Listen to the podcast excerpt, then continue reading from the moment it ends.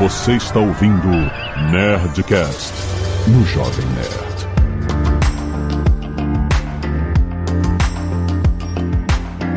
Landa, landa, landa, nerds! Aqui é Alexandre Antônio do Jovem Nerd, girando a roda do destino. Olá vocês, aqui é Pedro Paulo Silveira, o Pepa Silveira, entrando em várias ondas aqui junto com vocês. Vou conversar sobre isso hoje. Aqui é o Nicolas Borsoi, não estamos no mar, mas vamos falar de ondas. Aqui é a Zagal, eu já estou com saudade.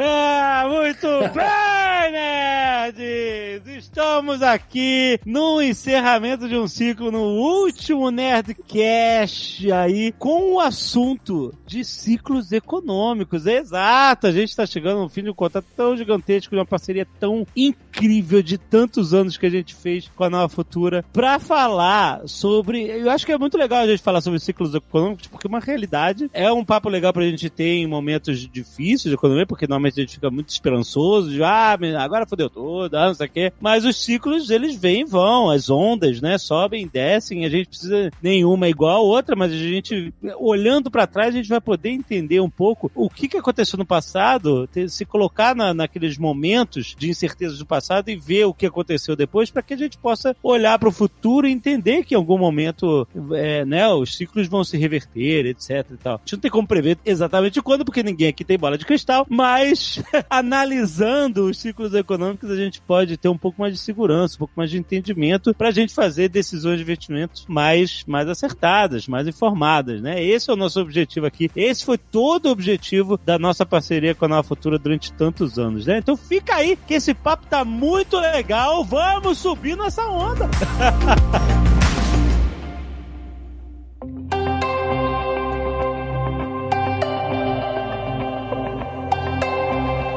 A gente pode identificar fácil os, os ciclos mais recentes, né? Assim, a gente pode ver as crises que a gente teve. A gente pode ir lá para 2008, que é muito emblemático, entender o que aconteceu, etc. A gente pode ir lá para a década de 80 também, que a gente teve uma barrigada grande lá. É, e outros momentos também. E cada momento, é claro, cada ciclo de sobe e desce da economia como um todo, vem carregada de eventos geopolíticos, né? Econômicos mundiais e coisas que não se repetem. Guerras, crises e outras coisas que, embora não se repitam, a gente sabe que de alguma forma a economia é, ela, ela vai subir e descer como aquelas marolas, como aquelas ondas, né? Algumas vezes mais fortes, algumas vezes mais tempestuosas, algumas vezes menos. Mas é interessante a gente começar, a gente lembrar de alguns ciclos para a gente começar a ver a amplitude deles, para a gente começar a projetar qual pode ser a amplitude desse ciclo que a gente está vivendo aqui hoje, né? Olha, Ale, esse tema é interessante.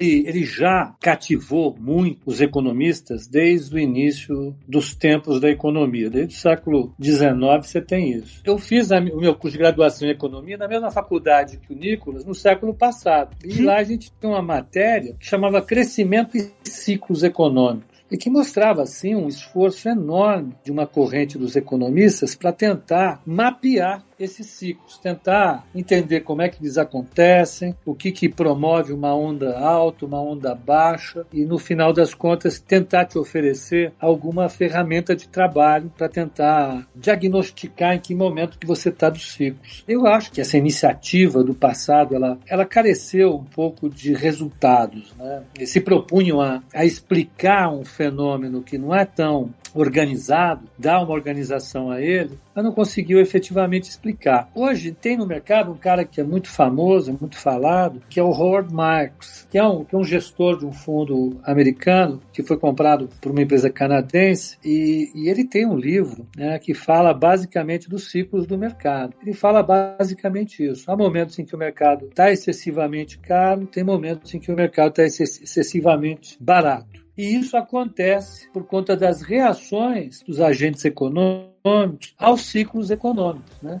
Você tem momentos nos quais a renda sobe, o PIB sobe, o salário sobe, tudo sobe. Tem momentos em que tudo isso cai novamente e a gente vai flutuando. E o mercado acompanha isso. Acho que na vida a gente vive disso. Podemos conversar um pouco sobre o que causa, de fato, esses movimentos e, e como tentar lidar com eles ao longo da vida. Mas eu sei que isso já de cara não é tão simples assim, não é tão trivial. Exige muito esforço. Mas, ô, Pepa, essa tendência de. A gente falou de onda, né? Vocês falaram de onda no início para que a gente é, entenda, né? Aquele sobe e desce desenhado, né? Como se você desenhasse um gráfico subindo, descendo, subindo, descendo, subindo, descendo. É meio inocente a gente imaginar que esse gráfico é, uma, é um gráfico constante. Ou seja, que ele tem a mesma amplitude de subida, a mesma amplitude de descida, a mesma amplitude de subida, a mesma amplitude... Não é igual. Ele, ele varia, ele é caótico, né? Ele às vezes tem amplitude e normalmente a gente está, se você olhar os últimos 50 anos, você sabe que apesar de você ver vários altos e baixos, você tem uma tendência de crescimento, né, nesses períodos todos. E eu já ouvi muito falar, eu queria ouvir a sua parecer do Nicolas sobre isso, pelo menos que no mercado americano, no mercado de ações, etc., na bolsas e tal, há de se esperar que em longo prazo, em períodos de 10, 20 anos, etc., você consiga tirar uma média,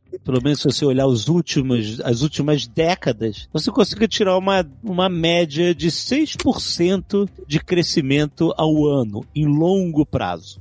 A bolsa pode fechar o ano negativo, pode estar menos 10%, o outro pode estar mais 20%. E a média disso, se você pegar as últimas décadas, é, você pode tirar assim, olha, quem estava investido assim, pelo menos pelos índices de bolsa, a gente teve um crescimento médio de 6% ao ano em longo prazo. Faz sentido isso? Faz sentido com o Brasil isso? Ou é uma simplificação muito grande de índices muito complexos e, e diferentes, distintos? Não, não, faz todo sentido. Essa, inclusive o, o, o Gene Fama, que é o professor de Chicago, na área de finanças, ganhou o prêmio Nobel de Economia, ele fez um, trabalho com a equipe dele. Esse trabalho, inclusive, que ajudou, que foi um dos elementos que motivou ele a receber o prêmio Nobel, ele fez uma pesquisa de 100 anos de retornos de ações, de títulos do Tesouro e comparou os retornos das ações aos retornos dos títulos. E o número é, é bem próximo a esse. Né? Ele tira várias conclusões, ele, ele, ele, ele mostra que no longo prazo as ações de valor elas têm um retorno maior que as empresas de crescimento. Enfim, ele, ele montou o que vem a ser um, um, um guia importante para todos os caras que estão entrando no mundo das finanças. Mas é isso. Só que é o seguinte, é 6% ao ano, 8% ao ano, mas tem ano que cai 10, tem ano que sobe 20. É uma Exato, coisa... É, isso é a média a longo prazo, exatamente. É. O cara me falou que rende 6% ao ano, quer dizer que todo ano vai estar tá lá, e você ganhou 6%. É. Vai ter um ano que eu sei, porra, tá menos 20% esse ano, que cadê os 6% de certeza? É Exatamente. e que nem você combinar um compromisso. Olha, eu posso chegar aí às 18 horas, eu sempre chego às 18 horas. Mas de repente, num dia você chega às 4, no outro dia você chega às 20. Né? Uhum. Você não chega às 18. Na média você chega, mas tem uma variância muito na, grande. Na a pessoa vai ficar irritada com você. É, exatamente, é, exatamente, Mas então, eu acho que o fundamental é, é, é isso. Né? Algumas coisas a gente pode tirar. Eu, eu vou deixar essa bola para o Nicolas, já que ele fez economia nesse século, no século XXI. Mas então, o que a gente sabe é que existe uma tendência inerente da economia de mercado em crescer. Né? A gente pode discutir qual é a média e qual a variância em torno desse crescimento, mas ela vai crescer. Não adianta você apostar no fim dos tempos, não adianta você apostar que as coisas vão acabar, que isso não é verdade. Agora, esse crescimento aí tem uma flutuação. Né? Há anos em que você observa uma recessão, há anos em que você observa um crescimento muito mais vigoroso, e tudo isso implica, evidentemente, em comportamentos dos mercados, dos mercados acionários, dos mercados imobiliários, dos mercados de títulos, isso implica em comportamentos que alternam né, essa, esse otimismo bastante forte com um pessimismo. O que a gente tenta fazer, e nem sempre dá certo, viu, Ale, porque não tem uma fórmula, é descobrir a hora que o mercado está pessimista demais e você entrar no mercado comprando. E a hora que o mercado está otimista demais e você vende nesse momento. Às vezes a gente troca, a gente compra quando o mercado está otimista demais e vende quando está pessimista. É, o senhor K conhece bem essa teoria. Não. É a teoria da escola senhor K, exatamente. Não, é, não fala isso dele, não, coitado.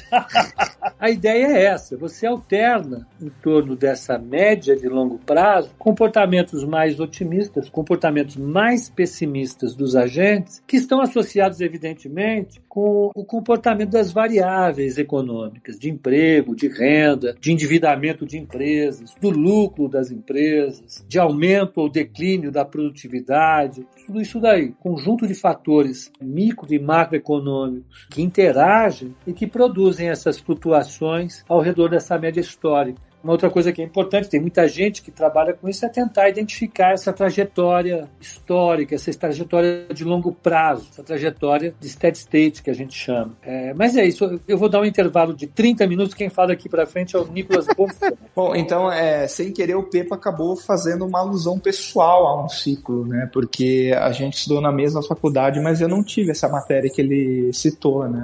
Ah, então, perigo, é... Pepa, vem piada de velho, hein? Você tá vendo? Você tá vendo? É ruim. Já nem tem mais esse currículo aí do Pepa, nem existe mais. Eu, eu, ainda não faço jus ao Estatuto do Idoso, mas ele, ele de esperar. Por exemplo, o meu currículo de formação já está atrasado para o currículo atual da USP, né? Que é onde a gente estudou. Já, o currículo já mudou nesse sentido, né? Eles começaram a colocar umas matérias mais de computacional, de matemática. Então, assim, mesmo dentro do, de um curso de graduação existem ciclos, né? Mas assim, falando mais de teoria econômica, acho que a primeira vez que eu ouvi falar de ciclo foi quando uh, eu ouvi falar do Nikolai Kondratiev, que foi um economista russo e foi um dos primeiros a matematizar, né? Pôr um aspecto matemático no estudo de ciclo econômico. Ele acabou fazendo uma taxonomia que tem ciclos de longo prazo, médio prazo e curto prazo. Né? Então, assim, é, dando um, um passo atrás né, da questão do mercado, a, a própria teoria econômica reconhece que existe existem ciclos, né? Então, acho que hoje a academia econômica tem bem definidos o que são os ciclos de curto prazo e os de longo prazo. O de de curto prazo, é, geralmente a gente considera até dois anos, né? Seriam muito mais movimentos da economia relacionados a movimentos de política monetária. Então, qual é a tarefa dos bancos centrais? Irem calibrando o nível de liquidez do sistema para alcançar seu objetivo de inflação, de emprego, etc. E o fato deles utilizarem a taxa de juros ou a quantidade de moeda na economia gera efeitos de crescimento. Né? Eles podem acelerar o crescimento ou frear, etc. Então, assim, meio que a gente tem bem mapeado que no curto prazo são os movimentos de política monetária que dominam o ciclo econômico. No ciclo de longo prazo, que aí a gente está falando umas coisas meio de 40, 50 anos, né? Aí são, vamos dizer assim, são questões muito mais institucionais, né? São questões de avanço tecnológico. Por exemplo, a gente teve a primeira revolução industrial, a gente teve a segunda revolução industrial, que geram inovações, criam novos setores na economia, né? E acabam gerando ciclos de investimento para expandir esses setores. Então, por exemplo, na segunda revolução industrial você teve o surgimento das petroquímicas, surgimento das ferrovias, da geração de energia elétrica. Então você precisou gerar todo, você gerou, na verdade, ciclo de crescimento baseado nesses novos setores. A gente está, vamos dizer assim, um novo ciclo que é toda essa questão de tecnologia da informação, bioengenharia, etc, etc, etc. E esse... Todo o universo econômico dos anos 80 não contava com nenhuma, absolutamente nenhuma contribuição do setor de alta tecnologia. Não tinha internet, Exatamente. não tinha nenhum desses gigantes que são donos do mundo hoje existia nesses ciclos econômicos, né? Sequer é. existiam. Não era que não participavam direito, eram pequenos, não, não existiam, cara. O que, que não vai. O que não existe hoje, que será a base da economia daqui a 20 anos, sabe? É Sim. muita coisa, é muita coisa que acontece. E esse meio do caminho, né, que seria, vamos falar em termos temporais, entre 2 a 40 anos, os economistas não souberam definir ainda muito bem o que, que move, né, essa questão. A gente sabe que tem questões ah, institucionais, tem tecnologia, etc., mas a gente não consegue definir qual o driver mais importante, se é eventos de geopolítica, etc. Então, assim, a gente tem mapeado tudo isso e, no fundo, os ciclos de mercado, eles são né, um reflexo do, do ciclo econômico, né, como vocês bem disseram. Então, qual que é a ideia? Ah, o mercado está com um retorno de 6% ao ano, mas desde a década de 80, que geralmente quando o pessoal faz esses cálculos da Bolsa Americana, a gente está num ciclo em que a economia americana cresceu 3%, 2,5% ao ano. Né? Então, assim, quando você bota em perspectiva que a economia economia está com esse crescimento médio, assim não fica tão gritante, né? O fato da bolsa estar tá subindo 6% ao ano. A bolsa nada mais é do que a precificação dos agentes do ciclo econômico que vai ser, vamos dizer assim, realizar à frente, né? Então, se eu estou muito otimista com o crescimento econômico, eu vou e compro uma ação. Se eu estou pessimista, eu vendo uma ação. Então, no fundo, esses ciclos, né, de, de retornos dos ativos financeiros, no fundo, está refletindo um ciclo uh, econômico e aí, obviamente, essas flutuações vêm do quê? Vêm dessa interação entre política monetária, entre choques geopolíticos, entre excessos de pessimismo, excessos de otimismo, crises financeiras, é, sei lá, várias coisas que vão acontecendo no meio do caminho, né? Mas assim, no fundo, nada mais é do que a transmissão é, do ciclo econômico para as expectativas dos agentes, né? Eu acho que hoje, agora trazendo a discussão mais para o dia a dia, a gente tem uma discussão bastante grande do ciclo de curto prazo prazo? Uh, será que a gente já, uh, vamos dizer assim, já exauriu o ciclo de recuperação pós-Covid? Por exemplo, se os Estados Unidos entrar em recessão esse ano, ano que vem, a gente já chega à conclusão que sim, né? que esses foram os ciclos econômicos mais rápidos da história. Porque você teve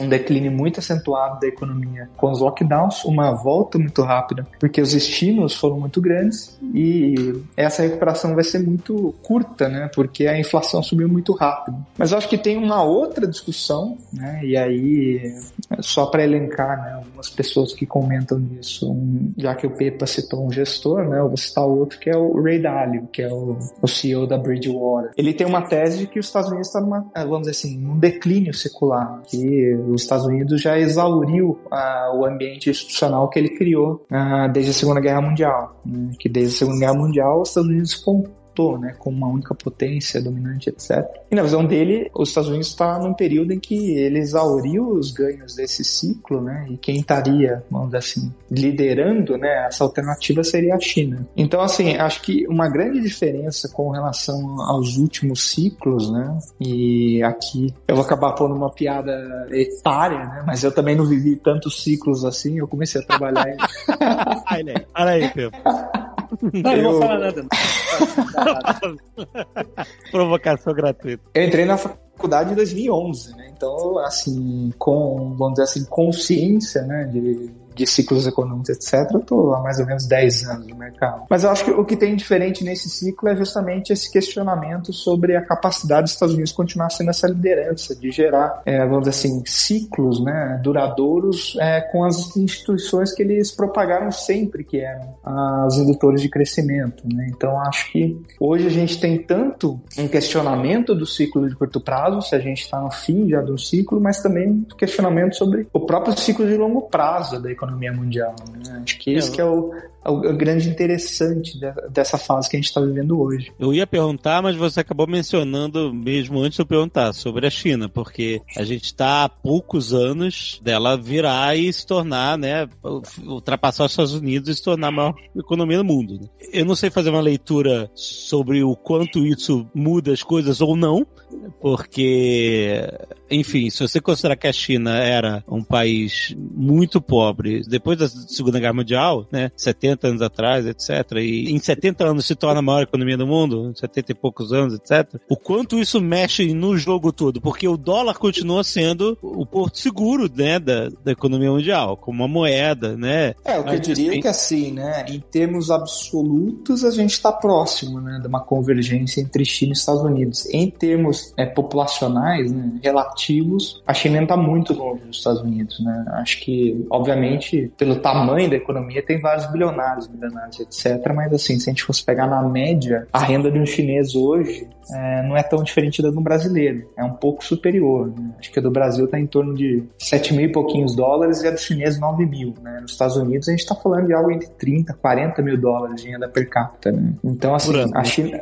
Isso. A China é gigantesca, né? Meio natural que conforme eles vão agregando pessoas à economia, ah, eles tenham uma maior economia do mundo, mas em termos assim é, de economia, de riqueza relativa, que no fim das contas é o que importa para a população. Né? Não adianta você ser pobre num país super rico. Né? E acho que a, o, o, grande ponto de China hoje é eles têm ainda uma camada da população que está nos estratos de classe média que é muito grande. A classe média deles é muito grande. Não é que, obviamente, em termos absolutos, tem muito rico de novo, né? Mas se fosse pegar em termos de extrato da população, a população chinesa hoje tem uma renda média, né? Não é, não é tão diferente do Brasil. E no fim do dia, o que importa em termos de bem-estar de um país, da população em geral, é sempre a questão relativa, né? Porque não adianta também ser super rico e ter um extrato muito pobre da população, que é basicamente o caso dos países árabes. Né? Lá tem uma camada que é muito rica, enquanto o resto da população é praticamente miserável ou muito pobre. Né? E aí, quando você olha a média, na verdade, é até distorcida, né? Porque se você pegar, por exemplo, a renda média da Arábia Saudita do Catar, é uma renda médica média gigantesca, né? mas no fim é, não está transmitida à população. Então acho que a China é um pouco isso, né? Em termos absolutos, ela está bem posicionada, mas no relativo ainda está bastante longe da, das economias é, principais. Assim, eu gostaria de compartilhar assim, uma, uma percepção que eu tenho que diz respeito a ciclos. Eu li um cara há algum tempo atrás, ele era alemão até, já esqueci o nome, vocês verem como é importante essa discussão para mim. Mas esqueci o nome do cara. Bom, o fato é que a tese dele é que a partir de um determinado momento, no pós-segunda guerra mundial, a economia global, os países avançados em particular, passaram a usar estratégias de endividamento para compensar, vamos dizer assim, as falhas que cada ciclo oferecia na sua fase de desaceleração. Então, em alguns momentos, quem se endividava era o público, e o público se endividava para comprar bens de capital né, ou, ou, ou, bens duráveis, como casas, como automóveis, etc. Em outros momentos eram as empresas que se endividavam, outros momentos eram as, os governos. E as coisas iam acontecendo dessa maneira nas economias avançadas para reciclar essas dívidas, que elas são transferidas de um lugar para outro, para tentar manter a taxa de crescimento elevada. Esses amortecedores da estrutura de crédito acabavam mitigando um pouco a violência das flutuações da atividade econômica. Quando você colocou uma, uma, uma China no meio do caminho, né, ela entrou na, na história da economia global substituindo toda a classe operária dos países do Ocidente. Né? Fábricas todas foram para a Ásia, em particular para a China. Isso fez com que os salários tivessem uma acomodação, se não uma queda, salários industriais no Ocidente. Isso ajudou a mitigar a inflação, a inflação caiu. Nós vimos né, a partir dos anos 90, pelo menos o Nicolas viu isso em livro, pelo menos.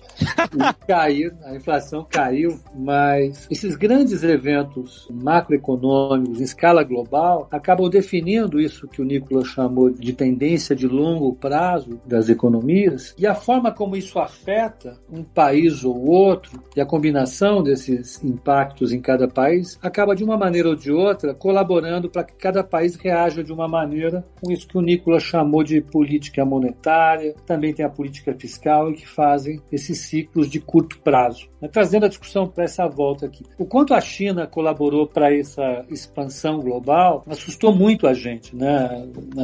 nos anos 2000. O termo BRICS ele foi criado porque o economista que o criou, John Neal, ele pegou o crescimento desses países, particularmente da China, da Índia, ah, da Rússia, do Brasil, né, que eram os que cresciam mais nesse momento, e comparou com o crescimento absoluto dos países avançados, a China crescia mais que todo mundo junto, praticamente. Né? O diferencial de, de renda do planeta, quem estava dando basicamente era a China, que conseguiu imprimir uma taxa de crescimento muito forte. Eles cresceram na média de 10% ao ano nos anos 2000, alguma coisa um pouco abaixo disso nos anos 2010, e me parece que agora, nos anos 2020, essa contribuição contribuição marginal da China, essa contribuição isolada da China para o crescimento global vai continuar muito significativa, mas vai ser menor, porque o crescimento da China está ficando menor, porque ela entrou numa fase de amadurecimento do crescimento dela. É isso que o Nicolas estava propondo, essa formação dessa classe média, toda essa fase de aceleração de crescimento foi feita com base em investimentos maciços em infraestrutura, em setor imobiliário, e eles já fizeram grande parte desses investimentos e a contribuição marginal deles agora para o crescimento global diminui, né? diminui consideravelmente. Né? Então o mundo perde um pouco da capacidade de crescer e o mundo vai ter que encontrar outro parceiro, para usar o termo correto, para imprimir uma nova taxa de crescimento. Estão falando na Índia, né? ainda tem um monte de países, um punhado de países no mundo que cresceram muito pouco e que precisam crescer para oferecer condições dignas para suas populações, Brasil inclusive, mas eu acho que a fase que vem aí, que está se delineando com essa perda de poderio, entre aspas, muitas aspas, dos Estados Unidos, ela também significa compartilhar o crescimento com o resto do mundo, que a própria economia americana já não tem mais esse ímpeto violento de crescimento que teve, a ponto de representar, vamos dizer, a maior contribuição para o mundo em termos de acréscimo de renda global. Né? Ele já deixou de contribuir com isso, mas eu acho que ainda ele vai ter muita força econômica, ele ainda tem muita força no controle das tecnologias, né? Se manter na fronteira das tecnologias e ainda tem um poderio militar que é superior em vários níveis à maior parte dessas potências. Agora, eu acho que a próxima fase de crescimento ela vai incluir uma, uma novidade, e, e, desculpa ter mudado a discussão radicalmente, é, ela vai ter uma nova, um novo componente que é a inflação que parece ser consensual para os principais analistas do mundo, eu acho que pro, um deles está aqui com a gente, que é, o, que é o Nicolas Borsoi, é que a gente vai ver mais inflação no mundo nos próximos anos. E corrija se eu estiver errado, Nicolas, não é isso? É, eu diria que sim, né? Porque já que a gente falou de ciclos, né, de longo prazo, etc., acho que um ciclo que a gente está começando a ver o fim dele é o ciclo de uma globalização muito acelerada. Né? Acho que nos últimos 40 anos, principalmente, a gente integrou muita gente na economia global porque não tinha esse aspecto de disputa política né, em torno da economia. Ah, Estados Unidos e China coexistiram por muito tempo e era uma situação muito benéfica para os dois. Os Estados Unidos oferecer consumidores, a China produzir o custo mais baixo. E agora a gente começa a ver que o fato da China estar tá se tornando uma economia gigantesca, o fato dela estar se armando para ser uma potência militar, o fato de tecnologicamente a China China está em alguns pontos até mais avançada que os Estados Unidos, começa a gerar atritos em termos de, dessa integração. Né? Acho que principalmente a quem tem né, a visão de que esse processo de globalização se exauriu, tem uma tese de que a gente vai começar a ver fragmentações do mundo. Né? A gente vai ver zonas de influência. Os Estados Unidos vai influenciar principalmente a América do Sul, um pedaço da Europa, um pedaço da África, um pedaço da Ásia. A China vai ter seu cantinho ali na Ásia também, que agora a China está com uh, um projeto de investimento muito grande na Ásia como um todo. A Europa vai tentar influenciar a África de uma forma, né, fazer da África uma esfera de influência. Então, assim, geralmente quem fala que esse ciclo econômico vai ser mais inflacionário é porque a gente está entrando num processo de, vamos dizer assim, regionalização das cadeias de produção produção. O fato de você regionalizar é, implica que você não vai ser tão eficiente na produção, porque é, a, o grande benefício da globalização é você deslocar a produção para as regiões que são mais eficientes. A China foi a mais eficiente por muito tempo, porque tinha mão de obra barata, porque tinha capacidade de investir muito rápido, né? A burocracia chinesa se mobilizou toda para fazer um plano de investimento gigantesco, né? que gerou todo esse crescimento na China. Tinha uma regulação muito pró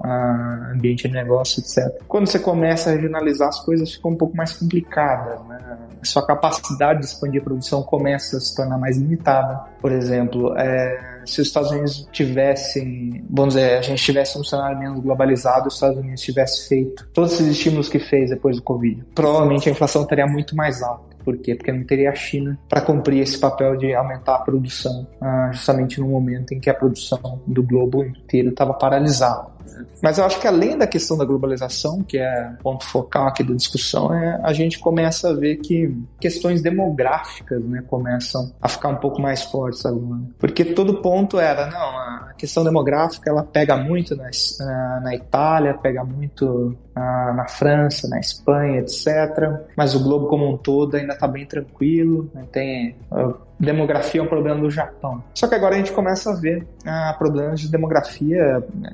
Não é problema, né? A população está envelhecendo muito rápido, né? Isso é até bom. Né? As pessoas estão vendo mais, é essa a ideia por trás disso. Só que, assim, isso traz uma consequência. Sua capacidade de expandir a produção vai ser menor à frente, porque no fundo sua mão de obra também vai ter um crescimento menor na frente. E a gente começa a ver que vários países estão tendo a população envelhecendo né? de forma bastante rápida. Brasil, China. China acho que é o o exemplo mais, por incrível que pareça, mais grave da situação, né? Porque a China, muito embora em algum momento ela vá ultrapassar os Estados Unidos, se não me engano, até 2030 a China vai ter, no relativo, uma população mais velha que a dos Estados Unidos, que ainda tem uma população razoavelmente jovem, porque tem imigração, porque a fertilidade nos Estados Unidos ainda está um pouco acima da chinesa, etc e tal. Eu acho que uh, o call, né, de que uh, vai ser mais inflacionário, baseado principalmente nesses dois pontos, né, de que a gente está entrando num período de regionalização da cadeia de produção e segundo, que o desafio demográfico agora começa a se impor e vai, uh, os países vão ter um pouco mais de dificuldade em endereçar isso, porque a contrapartida disso seria uh, ganho de produtividade, mas o que a gente tem visto é que as novas tecnologias não estão gerando tantos ganhos assim quanto se imaginava. Isso é um negócio bastante curioso, que dá para fazer outros podcasts inteiros sobre isso, do porquê essas novas tecnologias não estão gerando tantos ganhos de produtividade, mas acho que é, é mais ou menos por aí,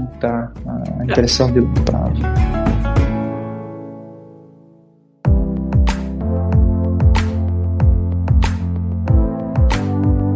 A gente pode entender que também existe um ciclo de crise do crédito, porque o crédito ele revolucionou a economia mundial, né? A gente, a gente uhum. media as riquezas, né? Capacidade de produzir riqueza do país e tal, né? Tinha aquele lastro no ouro, etc e tal. E uhum. o crédito veio para dar um fôlego novo e mostrar só, ah, não, a gente pode ir muito mais além, com muito mais velocidade, com o crédito, né? Ou seja, uhum. acreditando no futuro, investindo nesse futuro e, e depois vendo o futuro se realizar e etc. Então, a gente sabe que grandes ajustes e grandes ciclos, né, da economia moderna tem a ver com ciclos de confiança no crédito, etc, uhum. né, que são, como você falou, causados por mil coisas, problemas geopolíticos, crises nas indústrias, e, enfim, inflação, etc. O quanto o crédito pode crescer por si só, impulsionar o crescimento da economia mundial? Existe um, esse ajuste que a gente está vendo aqui é um limite disso que a gente está vendo ser reconfigurado? Ou existe o crédito pode crescer crescer a economia indefinidamente é, sem a gente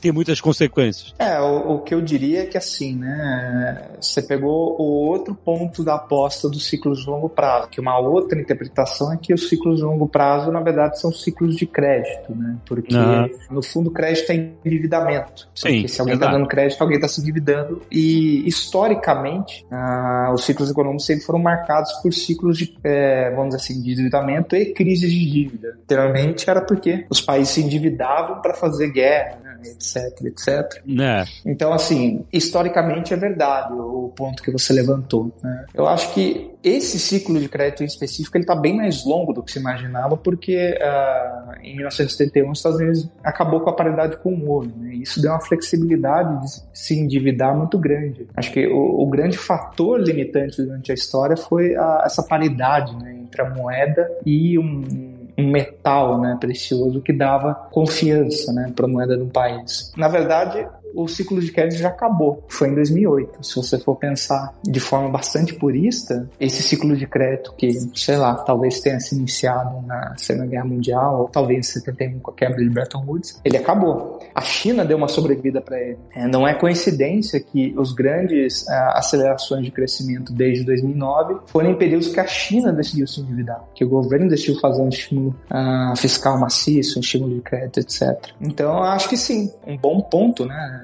dessa exaustão de crescimento é porque ah, já tem muita gente bastante endividada. A Europa é o caso clássico. Né? Hoje, se não fossem os juros muito baixos que o Banco Central acaba forçando sobre o sistema financeiro deles, provavelmente a gente já teria visto vários ah, eventos de moratória soberana, né? porque as dívidas né, dos países europeus são muito elevadas, eles não têm capacidade de pagar se as taxas de juros voltassem a níveis a ser mais condizentes com a história. Né? Então, acho que você pegou um ponto polêmico, mas é, eu tô meio na sua, assim. uma parte é assim, porque no fundo também é, se você não deixa, né, o, o ciclo de crédito se ajustar, se você não deixa o pessoal pagar dívida, você vai forçando né, o poupador a aceitar uma remuneração mais baixa uh, ah, para ter que financiar o, o devedor, você começa a ver alguns investimentos meio sem pé nem cabeça. Então, a China, por exemplo, cria estação de metrô no meio do mato. É um investimento é, razoável? Eu diria que não. Mas também não é razoável investir numa moeda de cachorrinho. Né? Então, a... fotografia, fotografia digital, um, milhões de dólares. Um JPEG. É, exatamente.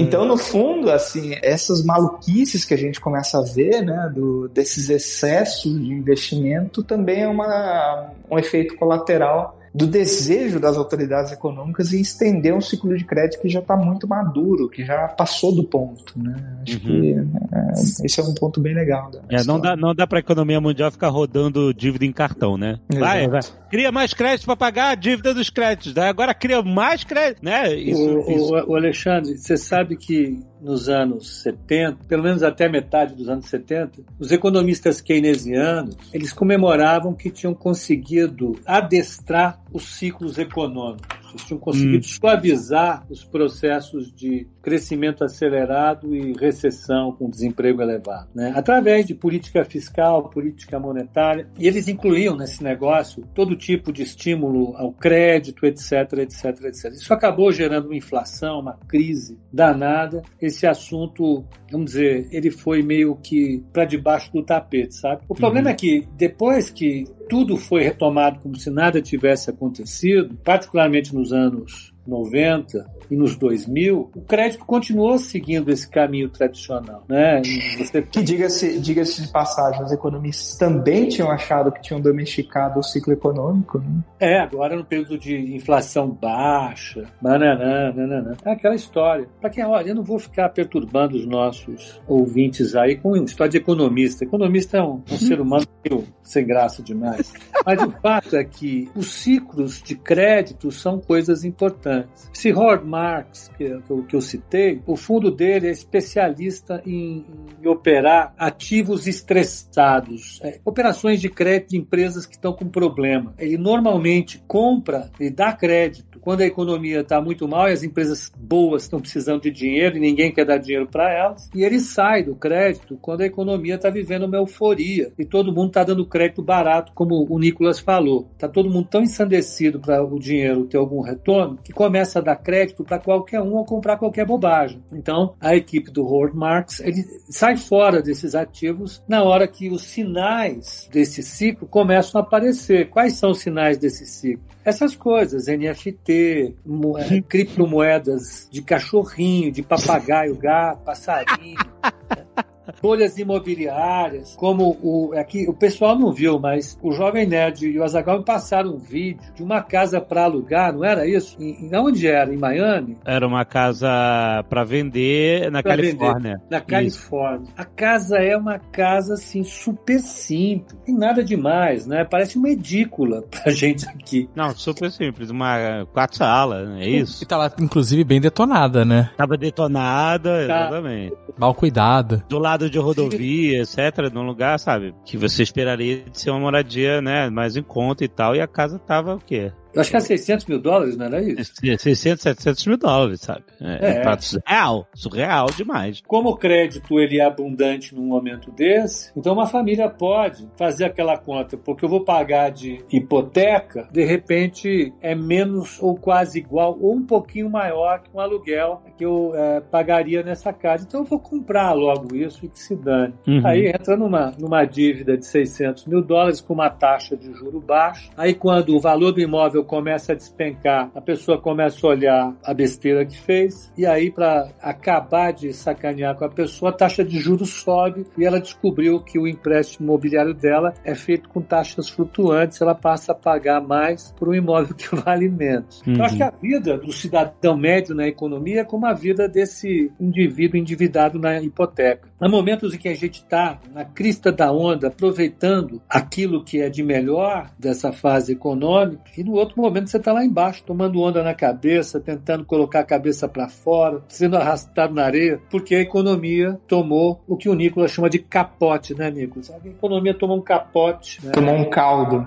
Tomou um caldo, nesse caso seria mais, mais legal. Mas, enfim, eu acho que, que o ciclo do crédito, ele é, eu acho que é um dos componentes mais valiosos que a gente tem para tentar identificar onde é que a gente está num ciclo, sabe? O crédito está vivendo um momento de euforia, empresas e pessoas começam a a ter ofertas de crédito demais, a taxas de juros mais baixas, e quando você começa a ouvir os, uns gurus falando coisas meio exóticas sobre crédito, esse pode ser um sinal, ainda que isolado, de que o ciclo de crédito está na, na, fase mais, mais intensa de expansão. Né? Já é hora de começar a observar o que está acontecendo, já é hora de ficar um pouco mais cauteloso e tentar ficar olhando para a porta de saída, para ver onde é que você vai conseguir escapar na hora que precisar. Mas, depois disso tudo, né, é sempre importante pensar que existe uma porta de entrada, né, na, na, na parte mais baixa dos ciclos. É claro que é difícil você saber quando e, e também é muito importante a gente entender que às vezes as pessoas podem ficar empolgadas assim, ó, oh, realmente é agora, né, a economia mundial está embaixo, inflação, taxa de juros alta e, e as enfim, as, as, as ações tiveram tombo, então realmente está na hora de me posicionar. Às vezes pode levar muito mais tempo ainda para essa posição render frutos, né? Então tem, as pessoas têm que entender que pensar em economia e, e, e pensar em surfar nas ondas, né? nos altos e baixos é uma, é uma questão de timing, paciência e a, muita análise e, sem emoção, né? Porque se você se empolga demais, você pode tomar uma decisão precipitada e ficar lá posicionado de uma forma equivocada durante anos até, né? é, não... é, não, é, você falou é, o que eu penso claramente, né? Se você olhar uma carteira de ações como a que a gente tem aqui, a gente tem empresas como Vale, Itaú, uh, Semig, empresas gigantescas que são capazes de gerar valor, podem passar algumas intempéries completamente blindadas né? podem ter uma queda da lucratividade, podem ter resultados trimestrais mais modestos, mas no longo prazo, que você vê é uma capacidade dessas empresas de retomarem os elementos que estavam presentes na fase de prosperidade. Não há bem que sempre dure, nem mal que nunca termine.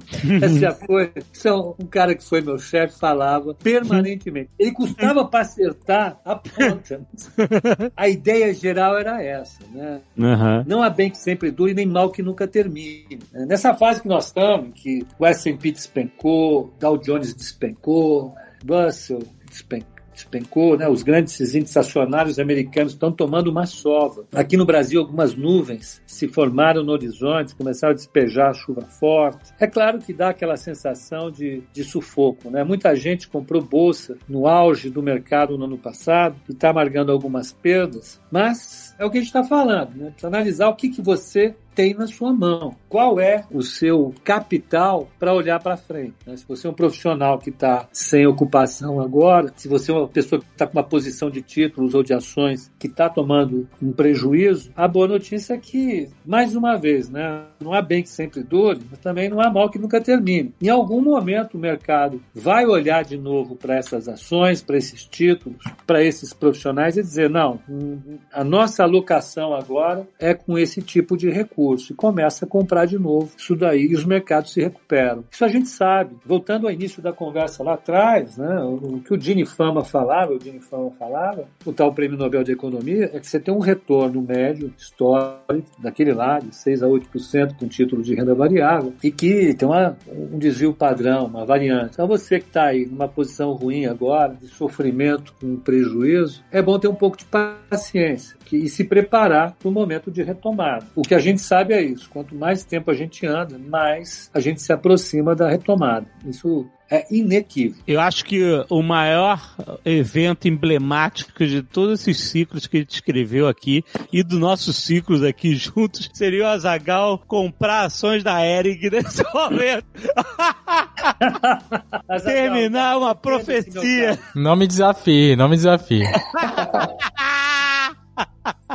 Ai, ai, maravilhoso, gente. Muito obrigado. Que coisa incrível que a gente fez. Eu quero agradecer muito a Nova Futura ter sido parceira de tantos e tantos anos. A gente aprendeu tanta coisa aqui junto. A gente passou por ciclos aqui, né? A gente teve altos e baixos. Sim, né? E você ensinar quando tá tudo bem é ótimo, né? Você falar de economia quando tá tudo. quando a bolsa tá batendo recorde é fácil, né? É, exatamente. Olha, eu, eu vou falar com o principal usuário da nossa parceria aqui dentro. É, pô, eu que agradeço vocês. A contribuição que esse programa deu pra gente foi muito grande, foi decisivo, né? Ajudou a consolidar o nosso projeto, o nosso projeto de pessoa física, ajudou a consolidar o nome da Nova Futura como uma empresa séria, uma empresa idônea, uma empresa qualificada, e vocês foram extremamente profissionais ao longo de todo esse período. É, nós é que agradecemos muito, aprendemos muito com vocês. Boa parte desse projeto,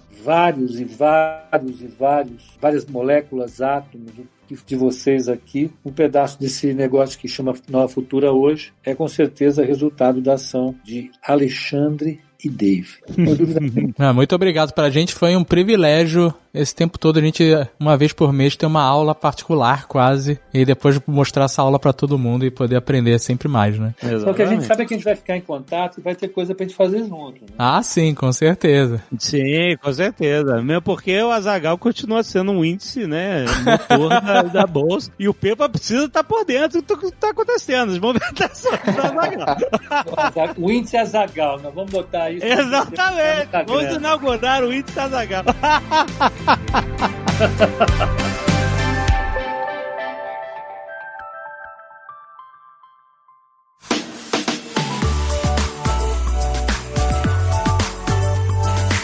gente, vamos lembrar que através da Nova Futura você pode investir seu capital lá fora, exatamente no exterior, através dessa parceria exclusiva entre Nova Futura Investimentos e Banco Suíço Vontobel. Exatamente, são mais de 300 especialistas em investimentos no lugar mais seguro da Suíça. Através dessa parceria, os investidores, ou seja, você vai ter acesso à plataforma de Digital Wealth Management que permite você investir em dólar e realizar aplicações financeiras no exterior, você quer comprar ações da Apple, da Amazon, da Microsoft, tudo no exterior, você pode fazer através dessa parceria do Von Tobel com a Nova Futura. É exclusivo, gente. Olha, você pode diversificar seus investimentos num dos maiores bancos da Suíça, que foi fundado em 1924, está presente em 28 países e possui mais de 300 bilhões de dólares sob sua gestão. Para você conhecer mais, é só em novafutura.com.br. Se você tiver qualquer dúvida, eles têm um chat online ou você pode contactá-los via WhatsApp. Tem link na descrição descrição para você ver agora, abrir a sua conta na Nova Futura de graça e começar a investir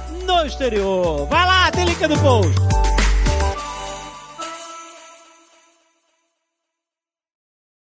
Este Nerdcast foi editado por Radiofobia, podcast e multimídia.